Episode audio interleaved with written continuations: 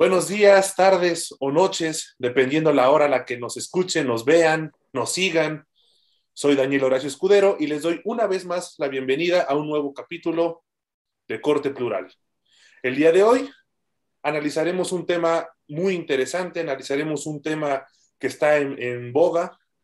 La vorágine de la situación política nos ha llevado a, a discutir esta circunstancia y para ello, evidentemente, ya se habrán dado cuenta, no me encuentro solo.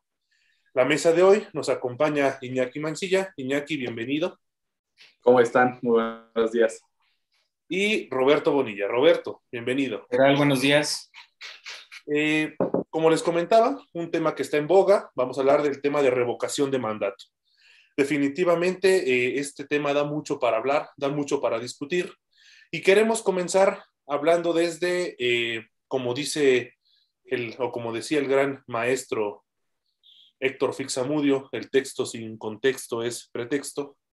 Vamos a empezar desmenuzando la historia de este proceso hasta el día de hoy que nos encontramos hablando. Y bueno, yo primero comenzaría eh, preguntándote a ti, Roberto, eh, ¿qué debemos entender por esta cuestión de revocación de mandato, que es lo que se está actualmente hablando en México? Eh, primero que nada, tenemos que entender que la revocación de mandato es, es el acto mediante el cual en esta, en esta administración, con ciertos eh, argumentos morales, eh, ese ambiente político en el cual tenemos una mayoría, en este caso morenista, metió la iniciativa por parte de López Obrador. Más bien, tenemos que recordar que todo empezó desde juzgar expresidentes o no. O sea, más bien el, antecedente más inmediato puede ser ese, en, hacer un parteaguas político en ese sentido sobre los que, llega, los que estaban y los que llegaron. Posteriormente a ese ejercicio de si se juzgaban o no a los expresidentes, se empezó a dilucir esta idea de la revocación de mandato. Eh, el pretexto más bien es quitar, si el Ejecutivo Federal que elige el pueblo, o bueno, en, un ejercicio democrático, consideramos que no está dando los resultados que esperan, le da esa facultad extraordinaria a la ciudadanía de que pueda ser mm, quitado o más bien removido del puesto. Este mecanismo no existía. Sin embargo, tenemos que tener muy en cuenta que este es el primer ejercicio que vamos a tomar de una revocación de mandato. Eh, difícil, o sea, estamos en un ejercicio que es nuevo para nosotros y que rozamos eh, sobre una cuestión. La pregunta que ya más adelante la vamos a, a dilucidar sobre qué resolvió la Corte y estas cuestiones es, ¿abre la puerta? Sí, sí abre la puerta desde mi punto de vista a, y yo siempre lo he comentado, que si es, o sea, se puede manejar incluso como una ratificación si no se declara las limitantes de la pregunta de la revocación de mandato. Porque yo lo había dicho hace como un año, no me acuerdo, aproximadamente, que abre la posibilidad en la cual se comente que, ah, pues me salto las elecciones, como el pueblo dice que está de acuerdo, me salto las elecciones presidenciales y me quedo otro, o sea, se, presta eso si no se sabe delimitar eh, jurídicamente hasta qué punto sí opera, qué es revocación y hasta qué punto no. Eh, más o menos, ese es el contexto general.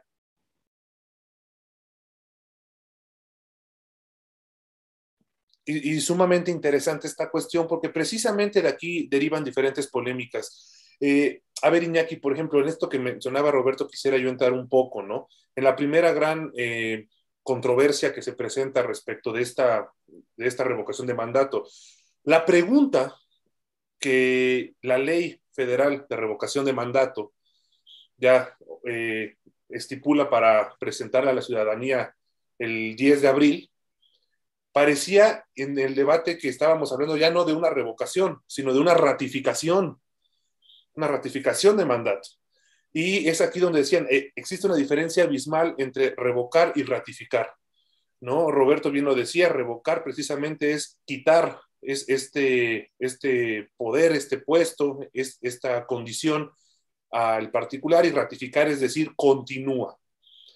Eh, vamos a, pensarlo de esta manera. ¿Tú qué opinión te merece de entrada esta, esta situación?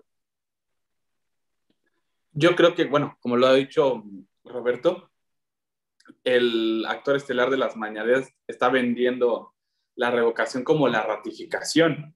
Y creo que es importante. Aquí debemos de distinguir que la revocación y la ratificación son dos figuras distintas y que la revocación no significa ratificación, como nos lo está vendiendo nuestro presidente, en el sentido que él se quiere perpetuar a través de la revocación. Y está vendiendo esta figura como si la ciudadanía lo debería ratificar, cuestión que no, que no debe de ser. Aparte, también la gran pregunta es, ¿quién está solicitando esta revocación? Porque la ley de revocación de mandato dice que la ciudadanía debe solicitar la cuestión de revocación de mandato y ya el INE debe de realizar esta revocación. Pero no se está realizando ni desde la ciudadanía ni desde la oposición. La está realizando la, la persona que quiere que eh, funcionar los mecanismos para después, que yo creo está mal. Quiere obligar o está obligando a todos los actores políticos a crear esta revocación de mandato.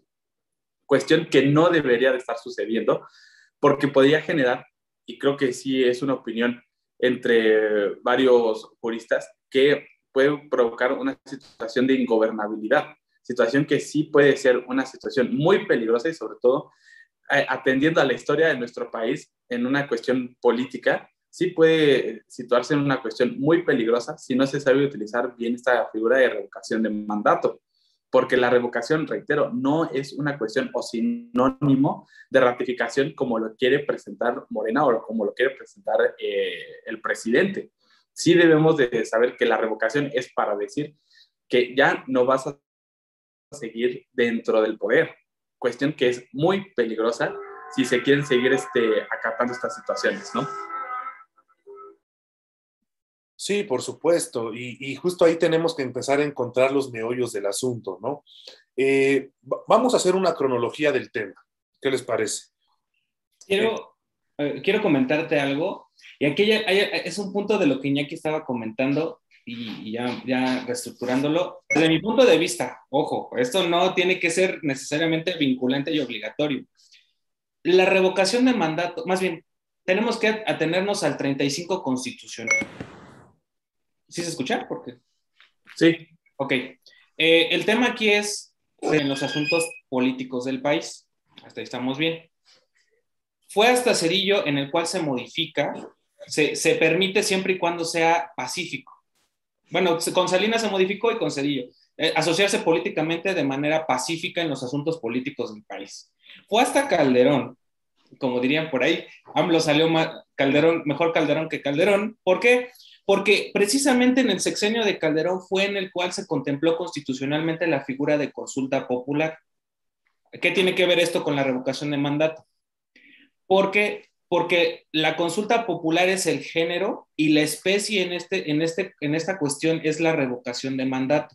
¿Por qué? Porque es la posibilidad que le das a la ciudadanía de manera extraordinaria fuera de las elecciones de, congresos, de diputaciones, de presidentes, eh, en el cual de manera extraordinaria y por temas de trascendencia nacional, llámese casi este, proyectos, este, bueno, después lo reformó AMLO, pero proyectos trascendentes, importantes para el país, en el cual le das la facultad a la ciudadanía de votar.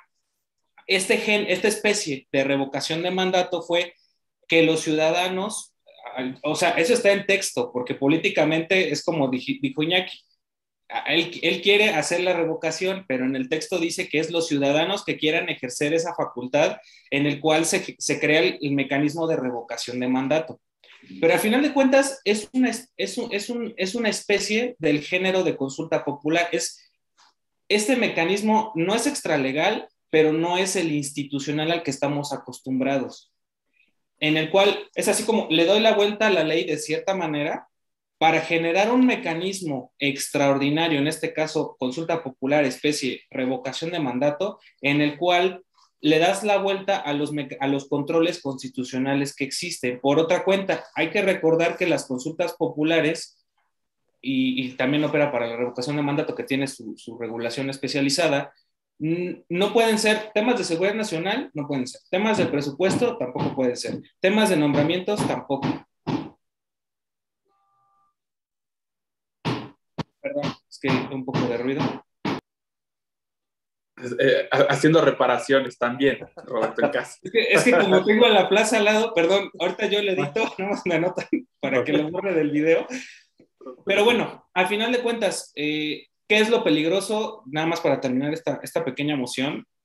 Eh, nuestra, nuestra raíz cultural y jurídica ha sido el derecho romano. Y por muy aburrido que pueda ser, sí es importante que lo saquemos a reducir. ¿Por qué? Porque recordemos que los plebiscitos romanos era darle voz y voto a los que no tenían. Hasta ahí estamos bien. El grave problema que puede ocurrir es cuando estos mecanismos eh, pasan las cuestiones institucionales o los mecanismos de control que permite que, se haga difuso el momento, en qué momento sí cumples una ley y en qué momento no. No sé si me explico. Sí, o sea, yo, yo, no, yo no comparto tanto esta cuestión de que no, no están bien las consultas populares. Yo creo que sí son buenos mecanismos de, de intervención y de democracia. Las consultas populares, los referéndums, los este, plebiscitos, estas cuestiones de, de votación. O sea, yo el único mm, que, que, tengo historia, bueno, que me acuerde ahorita en este momento de un referéndum que sí haya funcionado, pues fue el de mm, eh, el que se hizo en Chile con Augusto Pinochet, en el sentido de que eh, quería que se, siguiera o no se siguiera como esta especie de revocación de, mandato y funcionó, porque a final de cuentas toda la ciudadanía dijo, ya no te queremos, y Pinochet dijo, me voy. Y luego, luego se hicieron este, eh, de, este, elecciones dentro de, de Chile y creo que ha sido el único que podríamos decir, este referéndum que fue a través que se dio como una revocación de mandato que funcionó. En este caso, lo, lo están queriendo disfrazar como una ratificación. Y el problema es que no se está explicando qué es una revocación de mandato, qué es una ratificación. Ahorita en este tema yo me metí a la página del INE y en la página del INE sí te explica qué es una revocación, ¿no? La revocación es decir, a ver, vamos a votar para que siga o no siga el presidente. Pero eso no quiere decir que se va a perpetuar como lo están vendiendo, como lo vienen diciendo. Aparte de que, seamos sinceros, esto es un berrinche, ¿no? Y aparte de todo, ¿cuántas leyes secundarias todavía están pendientes y que deriven de la Constitución? Y esta ley de revocación de mandato salió de una forma express, ¿no? Que dice, o sea, tenemos más temas más importantes, leyes más importantes que sacar, cuestiones de regulación más importantes, y que haya salido tan rápido esta revocación del mandato, porque así lo dijo y así lo dictó nuestro señor presidente, la verdad a mí me, me, me resulta pues cuestionable toda esta, esta cuestión y esta votación que se está haciendo. Horacio, para ti, ¿qué comentario, qué comentario merece todo esto? Bueno, primero, eh, en función del, del referéndum, yo creo que el mejor ejemplo de lo más reciente que hubo fue el Brexit, ¿no? O sea, cuando, cuando se le preguntó a, a los habitantes de, del Reino Unido si querían salir de la comunidad europea, funcionó. La mayoría dijo que sí. Funcionó para el efecto que se buscaba, que era decir sí o no, y ya, no es meterme a ver cuestiones políticas específicamente, pero sí, funciona, ¿no? Eh, por ejemplo, lo que comentaba eh, Roberto, yo no sabría decir si realmente consulta popular es el género universal, porque el género universal, de hecho, y lo escuchaba en, un constitucionalista, decía que el género universal es democracia. Y, el género, y la especie vendría siendo consulta popular, referéndum, revocación de mandato. O sea, porque al final, si no fuera por la democracia, no podríamos entrar a estos, eh, bueno, pues al análisis de, o a la pertinencia de cada uno de estas decisiones populares. Ahora, eh, más que nada, yo quisiera hacer aquí o puntualizar un comentario en particular. Eh, una de las grandes críticas que yo creo, aparte de la idea de que si es ratificación o revocación de mandato, eh, yo, yo sí creo en esa idea que dice, a ver, me vas a preguntar a los tres años si yo, o sea, si un presidente debe seguir en su cargo cuando realmente yo te voté hace tres años por un periodo de seis y además, punto número dos, como bien decía Iñaki, o sea, realmente no lo, estamos, no lo está promoviendo la ciudadanía como la ley lo está exigiendo. Lo promueve el propio presidente, que además, bueno, está buscando cumplir con los requisitos, que es el 3% del padrón electoral, que, estamos hablando aquí de un, de un de una recolección de firmas importante, pero eh, definitivamente lo que sí creo que es importante es que más bien parece, porque ya muchas agencias independientes bien lo han dicho y bien lo han sostenido, que la popularidad del señor presidente, bueno, está, está a tope. O sea, eso no, no está a duda y parece que ahora democráticamente quiere legitimar todas estas encuestas que se están llevando, o sea, que se están presentando como, como favorito o como con números aprobados, ¿no? Entonces, por, eso, por ese lado yo creo que, que sí es importante, pero también hay otro punto a considerar. Eh, principalmente en los países donde existe esta cuestión de revocación de mandato, uno, no se celebra del modo correcto en el que debiera, como es, por ejemplo, Venezuela, el caso donde efectivamente existe la revocación de mandato, pero pues al final cuando existe un colegio electoral donde está controlado por el gobierno, donde está realmente manejado por intereses políticos, pues es difícil que realmente la democracia sur, eh, salte a la luz. Y en otro lado pasa mucho lo que ocurre en Perú, ¿no? Que era esta cuestión que se mencionaba que ¿sabes qué? El alcalde, una, mínima cuestión, una mínima situación, no me gustó, te promuevo revocación de mandato, efectivamente te quedas sin tu cargo, pero se genera una inestabilidad política, una ingobernabilidad, la cual, bueno, puede acarrear, consecuencias realmente eh, catastróficas dentro del, sistema de gobierno, ¿no? Pero bueno, eh, dentro de esta lógica también a mí me gustaría que, por ejemplo, hablando de la cuestión específicamente de México, hiciéramos una recapitulación de hechos o de contextos. Primero, para hablar de esto tenemos que irnos específicamente al 20 de diciembre de 2019. ¿Por qué? Porque aquí es donde comienza todo, la reforma constitucional de revocación de mandato, el artículo 35, eh, fracción eh, quinta, si no me equivoco. Fracción quinta, este, que eh, habla precisamente de cómo se incorpora el, el tema de revocación de mandato. Posteriormente hablamos del 14 de septiembre de 2021, donde se eh, promulga la ley federal de revocación de mandato. Y aquí empezamos con una serie de, circunstancias y situaciones, ¿no? ¿Por qué?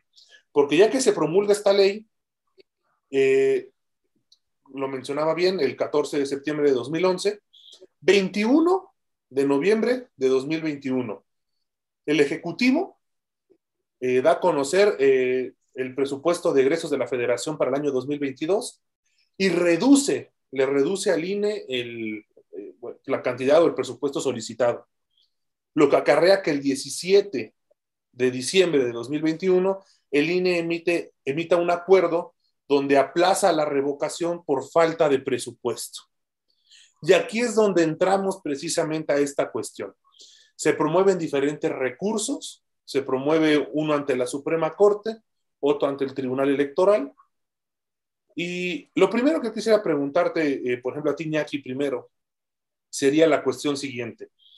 Eh, primero, dentro del derecho constitucional hay una teoría muy interesante denominada el choque de trenes, que se da cuando precisamente dos cortes o dos tribunales importantes emiten sentencias que van encaminadas hacia un mismo sentido. En este caso parece que ambas van a, la misma lógica.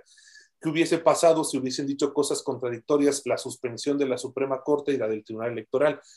vamos a empezar por ese lado, ¿no? Este, ¿Tú qué opinas de esto? Se me hace muy interesante lo que estás este, comentando. A lo mejor si hubieran sido, digo, bueno, ahorita se ve que van en el mismo este, sentido, ¿no? Las, las sentencias que dices de que eh, le están diciendo al INE, o sea, tú tienes que organizar la, la encuesta de la consulta popular de revocación de mandato, sí o sí. O sea, independientemente si tienes o no los recursos, tú llegas con Hacienda, le dices, oye, ¿sabes qué? Abre la cartera y da más recursos. Pero sí o sí tienes que hacer este, la consulta popular respecto de revocación de mandato y el dinero no es impedimento para que no lo hagas. Por eso el INE dice, bueno, pues ya lo estoy llevando a cabo, ya lo estoy llevando, ya déjenme en paz, ¿no? Sin embargo, yo creo que a lo mejor en esta cuestión de si se hubiese dicho, a lo mejor que la Suprema Corte le haya dicho al INE, sabes que no lo hagas porque sí, efectivamente te hace, te hace falta presupuesto. Y el Tribunal Electoral este, le dice, oye, ¿sabes qué? Sabes que sí tienes que hacer este, las, eh, llevar a cabo la consulta popular. Híjole, no, no sé, pero por esta cuestión de máximo tribunal constitucional y de interpretación, yo creo que me voy con la Suprema Corte. yo, yo creo que sí se debería de hacer respetar por la Suprema Corte. Sin embargo, por ser un órgano especializado, el Tribunal Electoral, también debería prevalecer su, su, su sentencia. Sin embargo, para mí y desde mi perspectiva, la Suprema Corte absorbe al Tribunal Electoral y creo que debe prevalecer la resolución de la, de la Suprema Corte. Claro, si hubiesen ido en sentidos opuestos, porque pues, se nota que van en el mismo sentido de, de decirle al INE, el dinero no es, es, pretexto para ti de que hagas o no hagas la consulta popular. A fuerza la tienes que hacer y la tienes que llevar a cabo. O sea, se acabó, ¿no? Pero yo creo que sí debería prevalecer la, la decisión de la Suprema Corte, desde mi humilde perspectiva.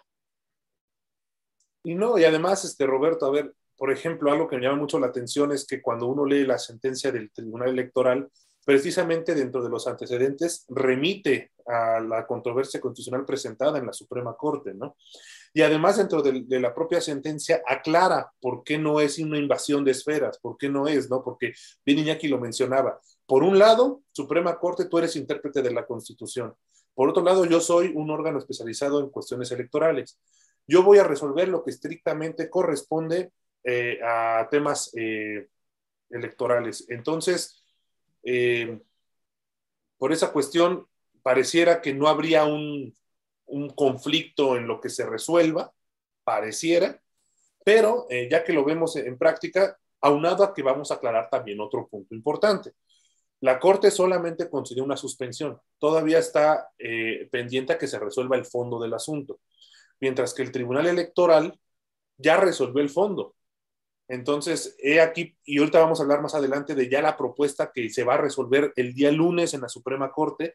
Eso quiero ir un poquito más adelante, pero por lo pronto en esta cuestión, ¿tú qué opinas? ¿Habría o no habría invasión de esfera y cómo se resolvería esta cuestión? Mira, eh, voy a partir de lo que dijo Iñaki, pero va a ser a final de cuentas mi mera opinión. Eh, no, si bien es cierto, sabemos que la Suprema Corte es nuestro tribunal máximo o nuestra máxima jerarquía en términos jurídicos, no menos cierto es que el Tribunal Electoral es el órgano especializado en, eh, desde mi punto de vista, si, si, bueno, si abrimos la puerta a que distintas sentencias, a lo mejor aparentemente van en el mismo sentido, pero incluso si la forma cambia, eh, para efectos prácticos y materiales de realización de esa sentencia, en este caso respecto a la revocación de mandato, puede haber un choque de, abrimos la posibilidad a un choque de competencias. Sin embargo, en mi mera opinión, yo me remitiría a la sentencia del Tribunal Electoral.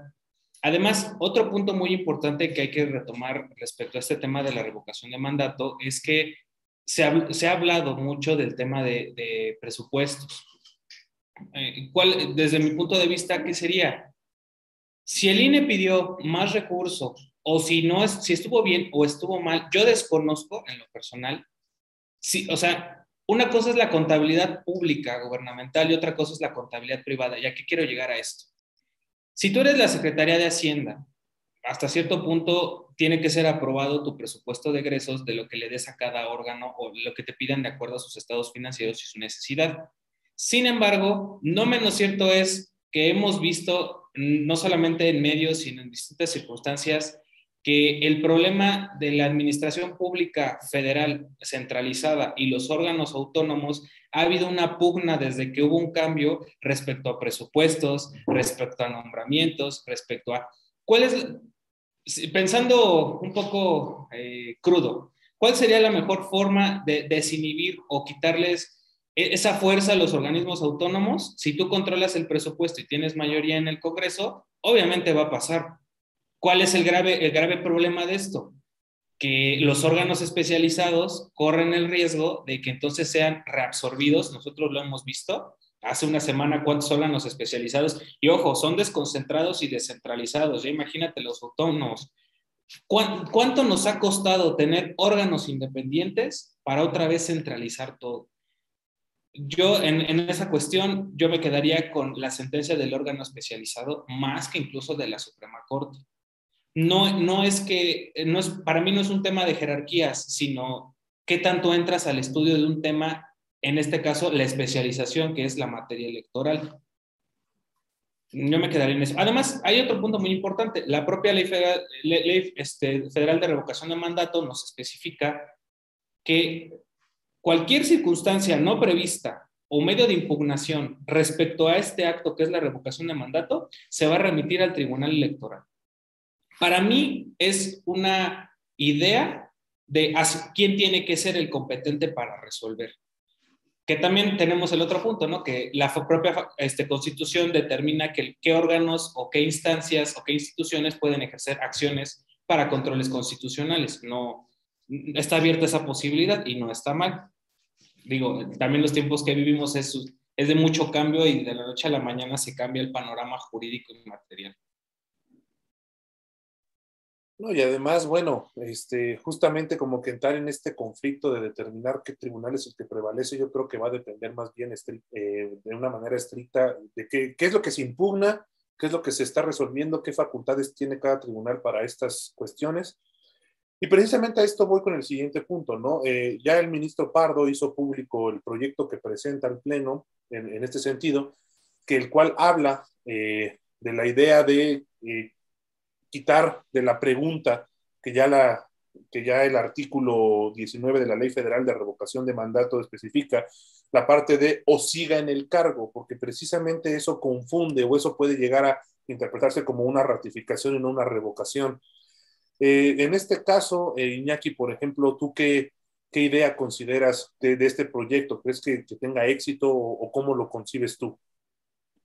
Yo creo que sí, para mí sí debería tener éxito, sobre todo porque sí se debe, volvemos a toda esta materia de especificar qué es una revocación y qué es la revocación. La revocación es decir, oye, ¿sabes qué? Ya te vas, no te vas a quedar. Entonces, si no tenemos esa claridad en la pregunta de revocación, entonces seguimos en una cuestión que no es revocación y seguimos en una cuestión de ratificación, cuestión que son dos figuras distintas, la revocación y la, y la ratificación, y que se debe especificar que sí es para revocar, es decir, que ya no te queremos en el gobierno. Entonces yo creo que el proyecto del ministro desde mi perspectiva, sí va a tener esa fuerza porque al final la ciudadanía debe tener claridad de lo que está votando, cómo se está votando y qué se quiere que se quiere votar. Y creo que sí es importante, sobre todo, clarificar las figuras, tanto de revocación como de ratificación. No es una cuestión para que te perpetúes o te ratifiques como lo quieres o lo estás planteando. Al contrario, se va a votar para que ya te salgas de tu mandato presidencial. Que volvemos, esta cuestión de eh, que de berrinche, porque a fin de cuentas es un berrinche del señor presidente lo que eh, se está haciendo, pues va a causar una inestabilidad mayor. Digo, algo, perdón, bueno, haz lo tuyo porque quiero hacerle una pregunta a los dos, pero si quieren más se las hago. De una vez. De una vez, lánzala. Ya saben que me encanta hacer estos ejercicios. A ver, la revocación de mandato dice, vamos a, vamos a pensar en esto, ¿no? La revocación de, mandato determina que en caso de que opere el sí te queremos fuera, vamos a dejarlo así, eh, determina los plazos, constitucionalmente pues queda el secretario de gobernación eh, al cargo cierto tiempo, la aprobación, nombramiento de todo queda a, que ratifique de secretarios y todo eh, los, congresos. Mi pregunta del millón, y, eso va a chocar con el, pro, ya lo hemos visto en otros eventos, bueno, políticos si opera el ya no te queremos, que ya no estés en el cargo, y se me ocurre hacer un decreto por seguridad nacional, porque hay que recordar un punto muy importante, la, la supervivencia de cualquier Estado, incluso la salud de sus dirigentes, no solo aquí, sino en muchos lados se ha comentado que son temas de seguridad nacional, que es la estabilidad y gobernabilidad de un país. Nuestra constitución sí tiene eh, claro qué se debe de hacer en caso de que, de que falte el Ejecutivo, ¿no? Pero ya tuvimos el antecedente de, si llegó, que él comentó, el titular del Ejecutivo, que si llega a faltar, ya tiene un testamento político. Entonces, yo creo que esta parte como instituciones es muy importante. Para mí la democracia es que todos, hasta cierto punto, todos los grupos, van a tener una oportunidad de influir en las decisiones de la política pública. Y eso, eh, en lo individual y en lo colectivo, es algo que se tiene que eh, mantener. Mucho ha costado esa pluralidad de ideas, estemos de acuerdo o no. para que ya estemos llegando a, elementos que, rozan un poco eh, o chocan un poco con nuestro marco normativo. Si bien es cierto, lo político es uno y lo político es otro, no menos cierto es que, diría Foucault, el poder más peligroso es el que normaliza las cosas. Y si no hacemos algo para delimitar esto sí y esto no, abrimos la puerta a quimeras que, nos van a dar eh, dolores de cabeza más, más adelante. ¿Qué piensan ustedes? A ver, nada más, perdón, a, lo mejor este, me, vas a perdonar, pero no, no encontré una pregunta específica. la pregunta es, el día que diga, o sea, vamos a, vamos a poner que no procede, que ya no, ya, no, ya no queremos al titular del Ejecutivo en el poder. Y se le ocurre, porque ya pasó una vez, un decreto que por seguridad nacional se mantiene. Ajá. Pues a ver, bueno, primero que nada, yo lo primero que debo decir es que en caso de que esto ocurra, el, que entre en funciones es el presidente del Congreso. O sea, es el presidente del Congreso y este tendría un mes para llamar a elecciones. O sea, esta sería la primera cuestión, ¿no? Porque todavía no estamos en el término de que entre el secretario de Gobernación. Y en, segunda, en segundo punto, o sea, si, si más allá de, de, la propia revocación, el presidente, de acuerdo a los medios legales a los que tiene, eh, busca perpetuarse aún así en, el, en su cargo, vaya, perpetuarse en el cargo más allá de la decisión popular. Bueno, aquí, estaríamos aquí habría una cuestión interesante de analizar por lo siguiente. Y esto sí sería muy, muy prudente, porque entonces aquí ya estamos hablando de una cuestión constitucional. Lo mencionábamos, el artículo 35 eh, derivado también en el, artículo más importante, el 39 de la Constitución Política. ¿Por qué? Porque el 39 dice que es el, poder del Estado el que decide cómo es el régimen de gobierno en el que se va a basar eh, el país. Bueno, digo, no lo dice textual así, pero parafraseando un poco. Se, está, se estaría vulnerando este artículo 39 eh, constitucional, del cual yo creo que también encuentro dentro del 35, y entonces podríamos estar ya en una cuestión de controversia Controversia específicamente ahora.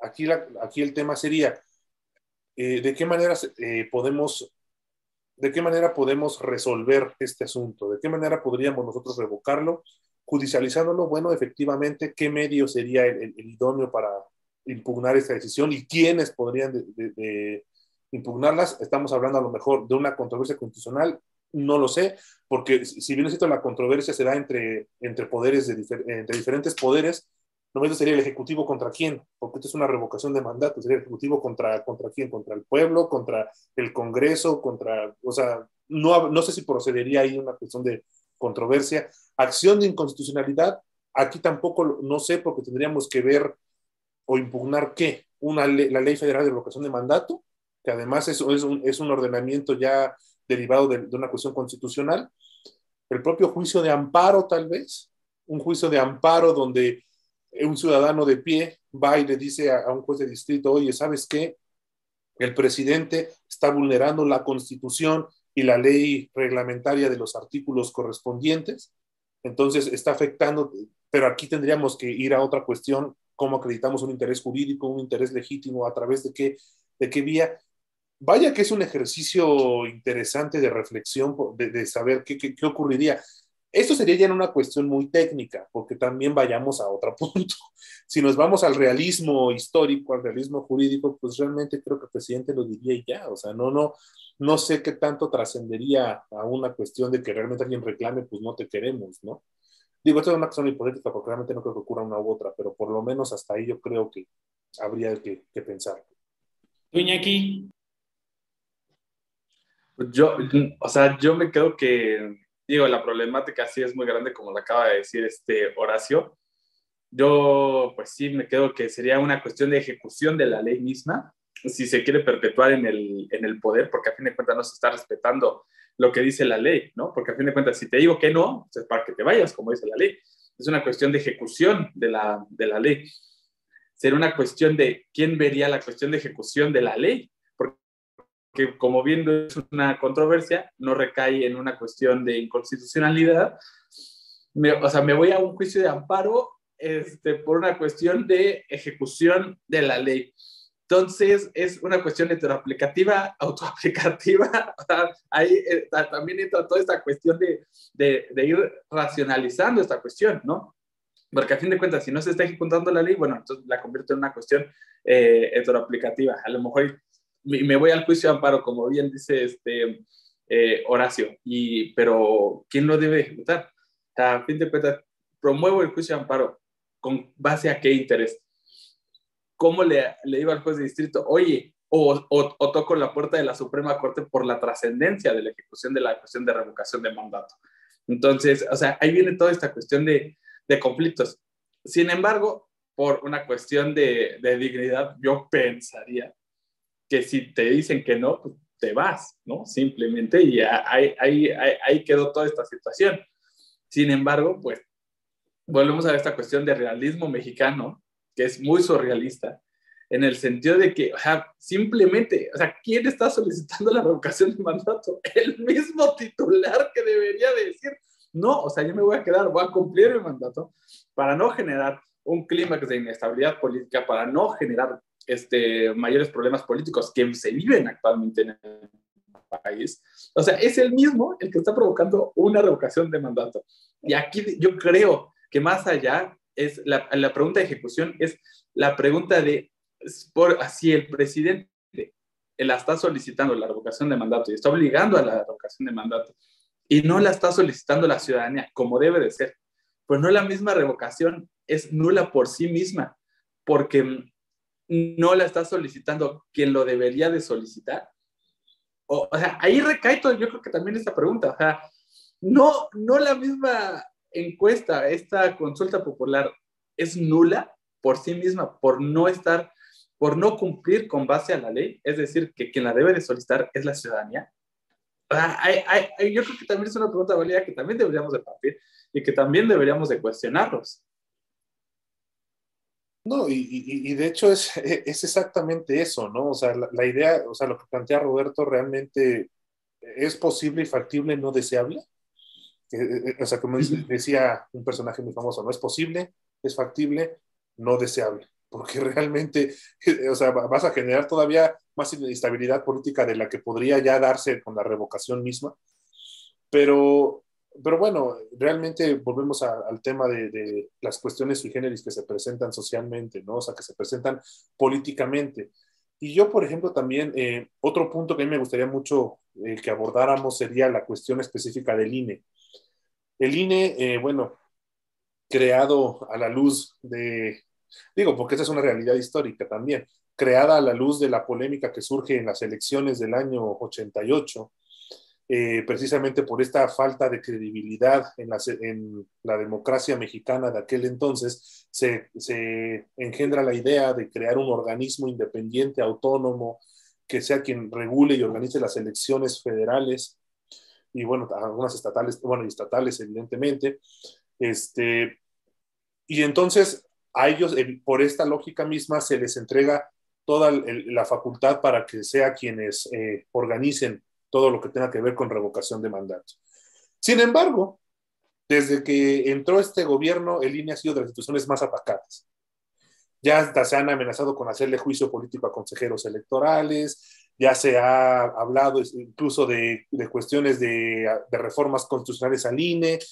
Entonces, yo quisiera, por ejemplo, Roberto, preguntarte a ti primero, eh, ¿cómo, primero, dónde está parado el INE en este momento con toda esta circunstancia social, o sea, desde el punto de vista social, político, económico. Y en segundo lugar, ¿cómo puede quedar parado el INE? O sea, ¿cómo está y cómo puede darse esta, esta circunstancia? Mira, te voy a dar dos opiniones. La primera, llamémosle el deber ser, y otra cosa que lo que podría pasar en términos puramente prácticos, ¿no? ¿Cómo está parado el INE? Yo creo que es una prueba de fuego para el INE esta. ¿Por qué? Porque estamos en una sociedad politizada, polarizada y con determinada tendencia a, no diré que demagogia porque no, o bueno, sí, demagogia, o populista más bien. De, ¿Por qué? Y el principio es el siguiente. La forma de gobernar de, los que están ahorita es las recompensas directas, los programas sociales, la, manera de verlo líquido. No es, yo no justifico los de antes tampoco, pero la manera de gobernar de los de antes era más hasta cierto punto en proyectos de inversión pública, que es decir, hospitales, carreteras. Aparentemente los dos tratan de satisfacer necesidades de una sociedad, pero la manera en cómo lo tratan de satisfacer es lo que politiza una sociedad. Ahora, en esta cuestión del INE, eh, en cuestión de presupuesto, puesto, me preocupa mucho que con el poder que se tiene en cámaras y, con obviamente esa presión que, ejerce la Secretaría de Hacienda, pues le, reduzca su, su ah, marco de actuación. Ya, ya, de hecho, hay varios grupos en el cual han impugnado por se, se mantenga una, una por eso te pregunté, este, en el cual se mantenga un... Las decisiones del presupuesto de egresos de federación tienen que estar discutidas en parlamento abierto. No lo digo yo, lo dicen organizaciones de la sociedad civil. Yo creo que eso sería, empezando, ayudaría mucho a los, a los organismos autónomos, muchísimo.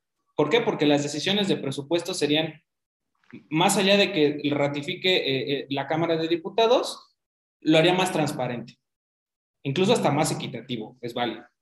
En términos jurídicos y políticos, yo creo que es la prueba de fuego más grande que ha tenido desde el noventa y tantos que se creó el, IFE al día de hoy. Creo que esta es una prueba de fuego de resistencia.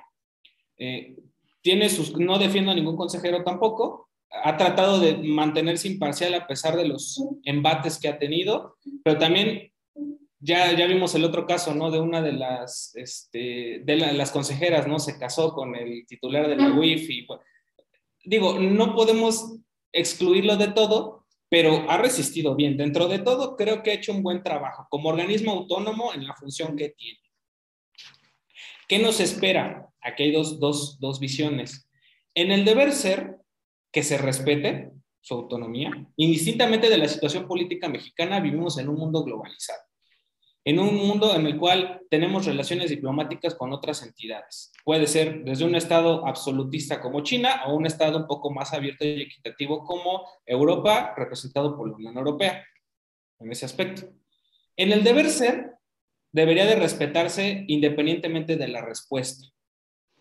En, en el lo que esperemos que nunca pase es que, se aísle, se encisme y diga, yo me quedo porque yo soy la autoridad, porque yo ejerzo la ley. Y, por eso es muy importante, vuelvo me remito al derecho romano que comentábamos, ¿no? Cuando uno estudia derecho romano, sí te hablan de novelas y leyes, sí, pero hay que entender el contexto histórico y político. la plebe romana es un ejemplo, ¿no? tuvo voto después de una revolución casi sangrienta y tuvieron que negociar. O sea, yo creo que no hay que llegar a esos momentos y como ya vivimos una revolución, ya hemos vivido muchos eventos históricos. Yo creo que lo, más sano para todos, eh, en todos los actores políticos, sociales, económicos, es respetar las instituciones como tal. ¿Las instituciones son mejorables? Sí, pero al final es un contexto social que depende de nosotros como, como ciudadanos y como actores, si queremos ser políticos o juzgadores o la función que tengamos, eso es lo que va a determinar que hagamos más abierta y más participativa esta sociedad. Y eso nos ayuda a todos porque nos ayuda a mejorar, indistintamente de del sesgo ideológico que uno quiera tener. Eso nos va a ayudar mucho. Por mí, que se mantenga. Y, que, y para mí ha hecho un buen trabajo dentro de todo. Eh, misma pregunta, eh, ¿dónde está parado el INE en este momento en todos los aspectos y cómo terminará después la situación, mi querido Iñaki Mancilla Quintana? Pues yo creo que ahorita en cuestión de ciudadanía, creo que hace poco le hicieron una encuesta de cómo estaba el INE, creo que salió muy bien parado y todavía tenía mucha credibilidad el INE. La, la cuestión aquí es que viene siendo atacado el INE por los actores políticos.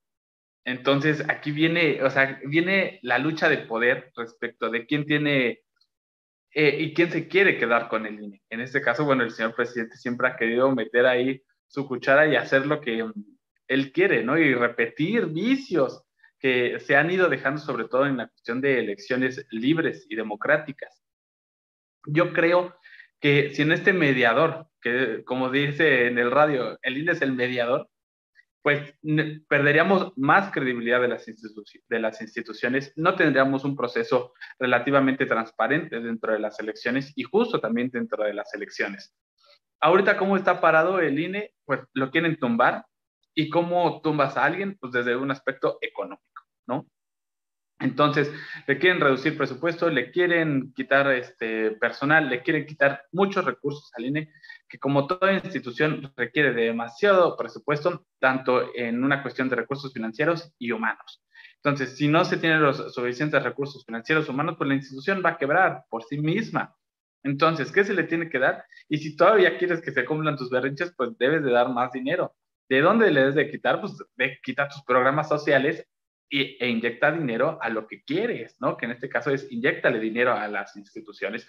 ¿Para qué? Para darle mayor credibilidad a las mismas instituciones que están, que todo debe de ir bajo un sistema. Si este sistema no trabaja de forma adecuada, pues va a ir quebrando, hasta tu gobierno va a quebrar. Entonces, es importante no atacar las instituciones como lo está haciendo el INE, pero el INE está siendo atacado, pero no está siendo mermado aquí yo creo que la, gran dirección del director del INE está siendo muy buena y porque no está entrando a debate con nadie ni con un actor político. Creo que está siendo muy diplomático y esa diplomacia está ayudando a mantener el INE como una institución sólida y que las personas que trabajan dentro de él se están poniendo la camiseta y están luchando, y están peleando para no perder esa credibilidad. Entonces, ahorita, ¿cómo está? Pues atacado y ahorcado económicamente, pero no está desprestigiado, que yo creo que sí es importante recalcar. Que además, bueno, sí, efectivamente, o desgraciadamente parece que ya hoy, hoy, por hoy todo lo que diga el presidente se tiene que tomar como verdad absoluta, ¿no? Es que aquellos, ellos, aquellos no quieren hacer la revocación, desgraciados, es que aquellos no quieren eh, cumplir con el marco constitucional, pues juicio político, y entonces parece que la masa enardecida quiere, puede llegar a tener esta tendencia más allá de que, de, lo que comenta Iñaki, ¿no? De las cuestiones ya de, de ideas personales o, o eh, aceptación o no social. Pero también hay otro punto que, a ver, yo quisiera preguntarles, ahora vamos a otra parte. En la Sala Superior del Tribunal Electoral, en la sentencia, le dice al INE, a ver, eh, ¿tienes otros mecanismos para adquirir presupuesto. Entre ellos, solicítale a la Secretaría de Acción de Crédito Público que te, eh, que te dé presupuesto para esto. El, el, consejero presidente Lorenzo Córdoba dice, ok, pues mira, ya tengo una línea, ya tengo una manera, ya un tribunal me dijo cómo puedo, voy a proceder por esta vía para intentar adquirir más presupuesto.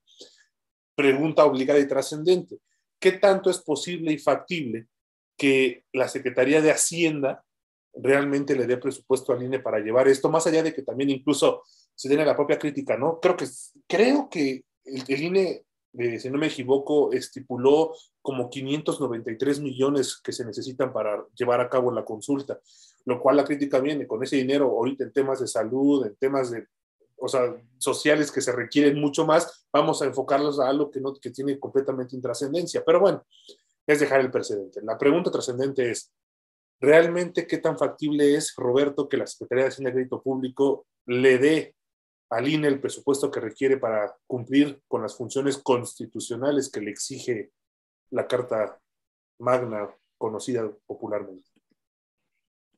Mira, ¿qué tan factible?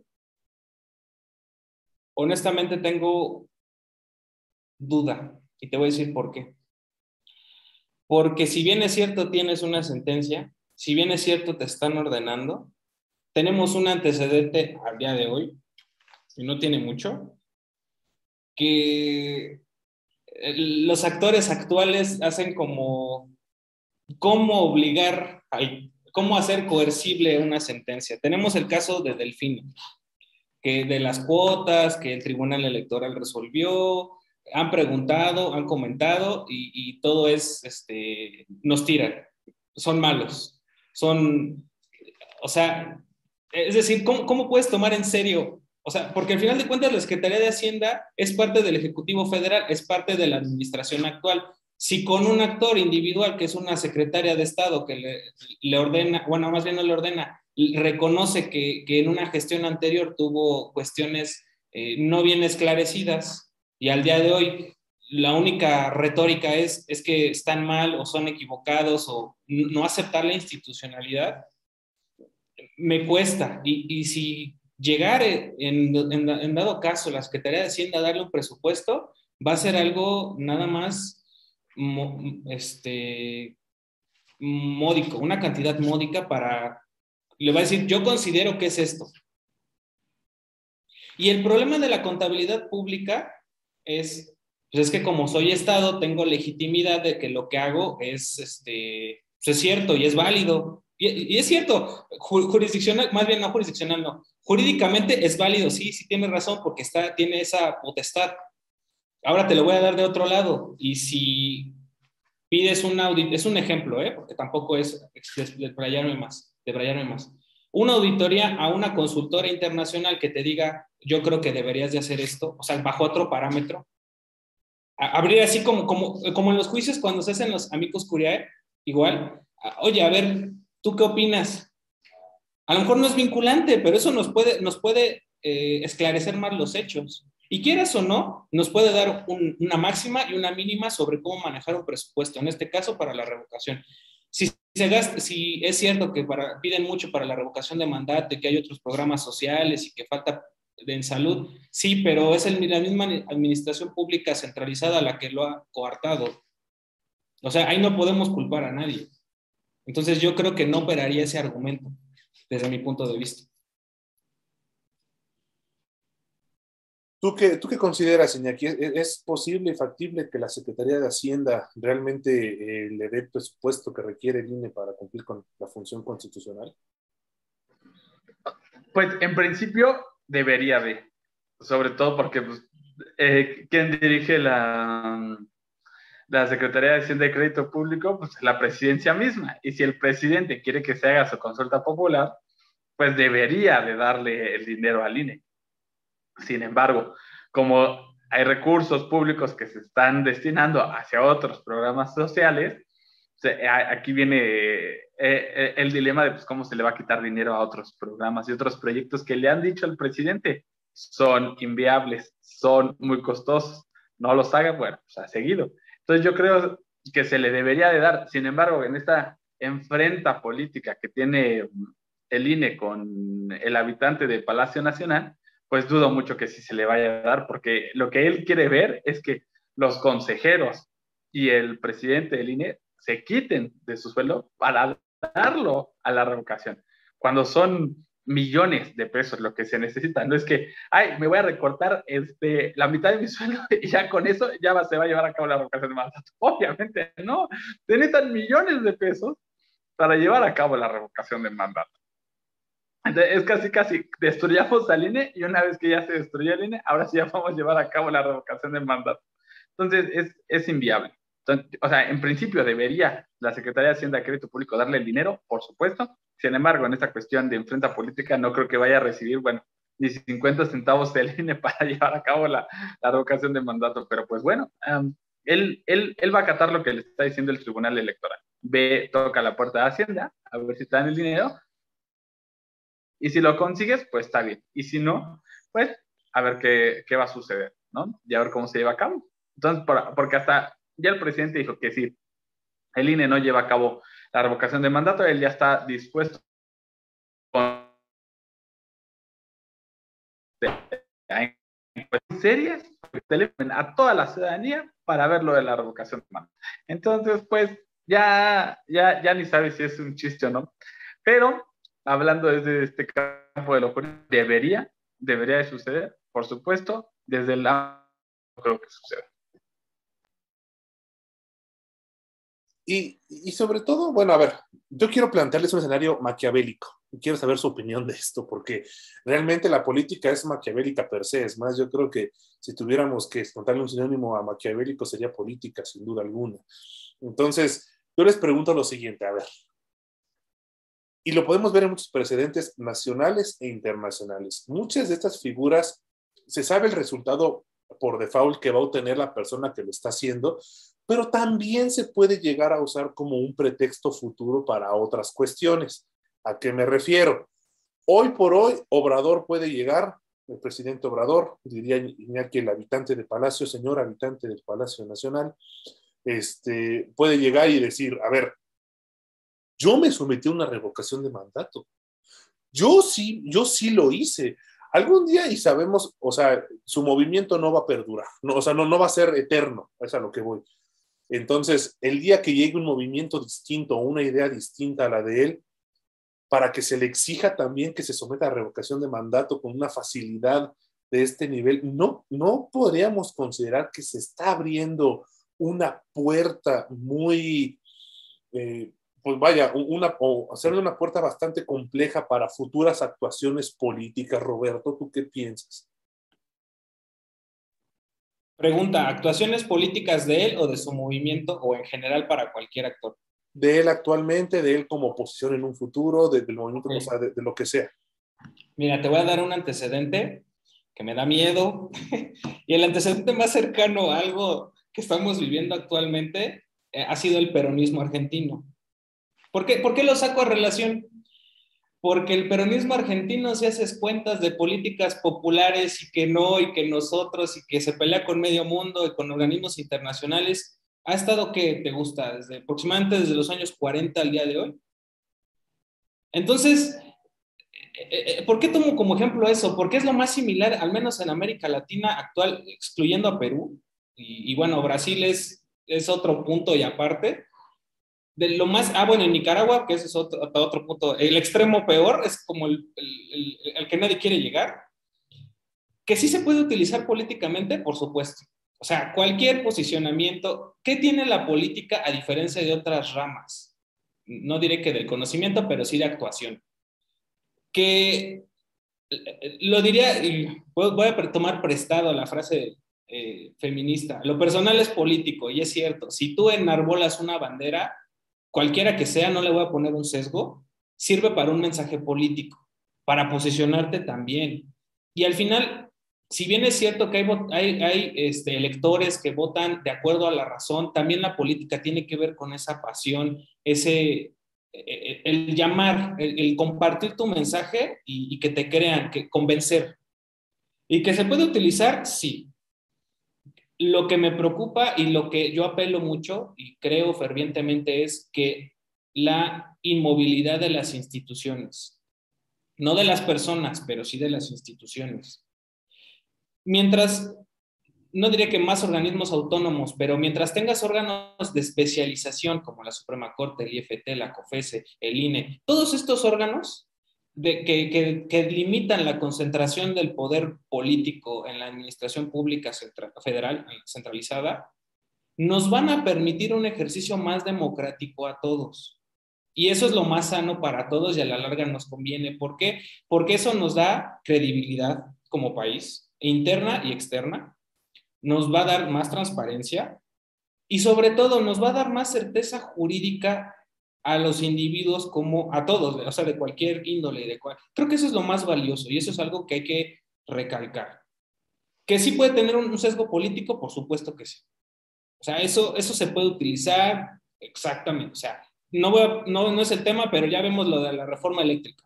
O sea, si para sesgos políticos puedes, eh, mientras sea un discurso creíble y que te lo creas claro y conciso, se puede hacer. Pero yo apelo a, las instituciones más que a las personas, la movilidad de las instituciones, la credibilidad. Yo de eso voy, porque lo hace más equitativo para todos. Llámese la tendencia que se elige. ¿Y tú, Iñaki, qué, qué opinas de, esta cuestión? Mm, híjole. Yo, yo creo que mm, sí le está dando paso a, su movimiento, como bien lo dijo Roberto. Sin embargo, creo que está, siendo muy peligroso cómo está llevando las cosas en, eh, en cuanto a la revocación. Y yo creo que él se quiere ver con una cuestión de ratificación. o medir su popularidad a través de esta revocación. Sin embargo, muchos ya han dicho que esta cuestión de popularidad viene también respecto al movimiento. Y no es solo hacia él, sino es a su movimiento y qué tan bien está parado su movimiento respecto de la oposición. Tenemos una oposición muy desmantelada en, en México y aquí la, la, cuestión es ver cómo, se va, cómo va a resurgir esa oposición verdaderamente después de la revocación de mandato. Porque la revocación de mandato va o va ahorita en abril. Tenemos que, que, ver cómo se va a llevar a cabo por la oposición, cómo se va a plantear la oposición respecto a esta revocación y sobre todo ver cómo se está llevando a cabo y cómo se va a dar esta mm, lucha, porque a fin de cuentas la oposición va, va a decir algo. Y obviamente el partido eh, va, a defender la, revocación. Sí resulta algo peligroso porque la oposición puede seguir aumentando para que a lo mejor el próximo periodo se utilice esta revocación y se quite a quien sea el nuevo presidente presidenta de México y se pueda quitar. Sin embargo, creo que sí está siendo un arma de doble filo que no está siendo muy bien analizada y que sí podría producir cuestiones de ingobernabilidad. Ahorita solo lo tenemos en la cuestión del Ejecutivo federal. No sé si estados vayan a adoptar esta cuestión de revocación de mandato o hasta municipios, que yo creo que no sería lo idóneo por esta cuestión de no generar un, un clímax de incertidumbre política y de ingobernabilidad. Yo creo que solo debería quedarse en esa cuestión del Ejecutivo Federal y que quede esta cuestión así de revocación de mandato. Sin embargo, yo lo veo más como una cuestión de que quiere posicionar a su partido y quiere darle mayores herramientas para que, para que el partido se perpetúe, no el, el partido. Que aquí vienen también temas este, graves, porque si ya el titular del Ejecutivo Federal ya está haciendo su testamento político, bueno, ya se está adelantando a una cuestión de salud pública que la verdad ya es una cuestión que, ahora, ahora sí, el red flag que va llamando la atención y dice, o sea, ¿por qué estás haciendo un testamento político? Entonces, ¿cómo estás de salud? ¿por qué ya quieres la revocación del mandato? Entonces, o sea, son, varias eh, interrogantes que, que, nos debemos de plantear y de por qué están saliendo a la luz demasiadas cosas a mitad de mandato que no deberían de estar eh, sucediendo. Entonces, o sea, es, él sí quiere la revocación para que ya se pueda ir y ya, ahora sí, ya, él, ya dejó los planos él ya verdaderamente vamos a utilizar ese testamento. ¿Por qué quiere tanto esta revocación de mandato? Ese, es, esa es la gran, la gran interrogante de, de todo esto. Bueno, pues eh, muy interesante lo que comentas, Iñaki, lo comenta Roberto. Y bueno, amigas, amigos, nos estamos acercando ya al cierre de esta edición, al cierre de este capítulo de revocación de mandato, por lo cual, como cada capítulo, yo le pediré a Roberto y a Iñaki eh, una, una, idea final, una conclusión que nos, que nos den del tema. Roberto, ¿qué nos puedes decir como una idea final? Eh, lo voy a ver en el sentido positivo. La revocación de mandato es un ejercicio en el, en el cual aparentemente, eh, como buena intención, es darle facultad para, para si no estás de acuerdo en, una gestión, digas, ¿sabes qué? Dale paso a alguien que, a otra persona, alguien que pueda con, con la carga del trabajo, ¿no? Es bueno, aparentemente.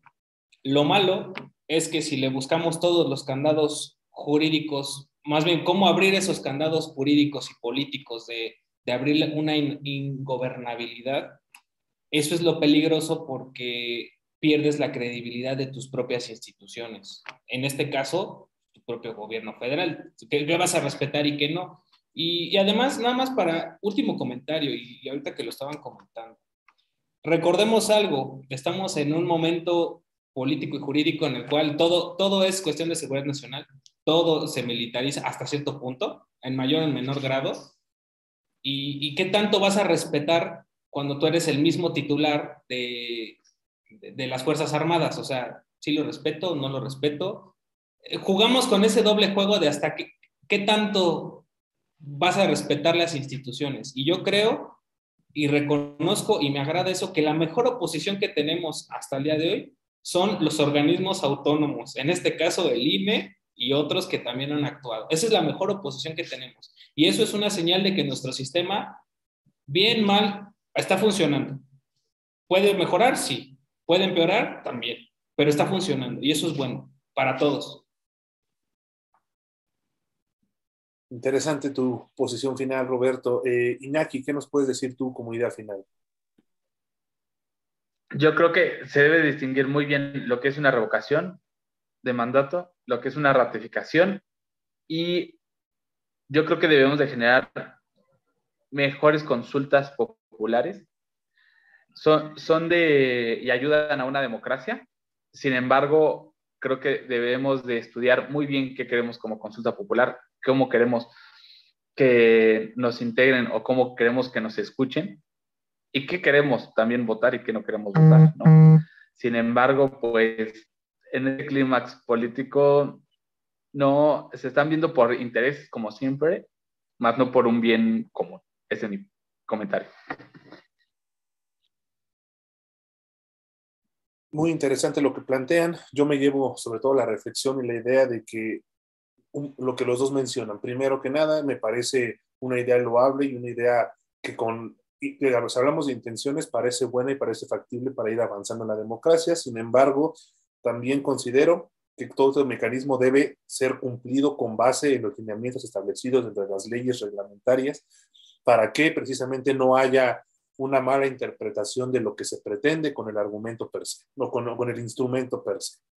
Eh, vamos a ver qué resultado obtenemos. Primero, qué dice la Corte en la sesión con el proyecto del ministro Pardo. Posteriormente, cómo el INE logra resolver la cuestión eh, económica y finalmente qué resultado se da si se ejecuta esta, esta herramienta, ¿no? esta herramienta de democracia social. Eh, yo no tengo nada más que agregar y más que agradecerle a todas y todos las personas que nos siguen, que nos escuchan, que nos envíen sus comentarios, invitarlos a, que sigan, eh, nos sigan en, las redes sociales, a que compartan esta información, que nos hagan llegar sus opiniones, sus críticas, todo aquí es bienvenido. Y agradecerle obviamente a Roberto, a Iñaki, como, como siempre, su disposición, su compromiso. Gracias, Roberto. Gracias, Iñaki. Y bueno, sin otro particular, eh, los esperamos en un nuevo capítulo la próxima semana de Corte Plural. Que tengan un excelente día, tarde o noche. Hasta pronto.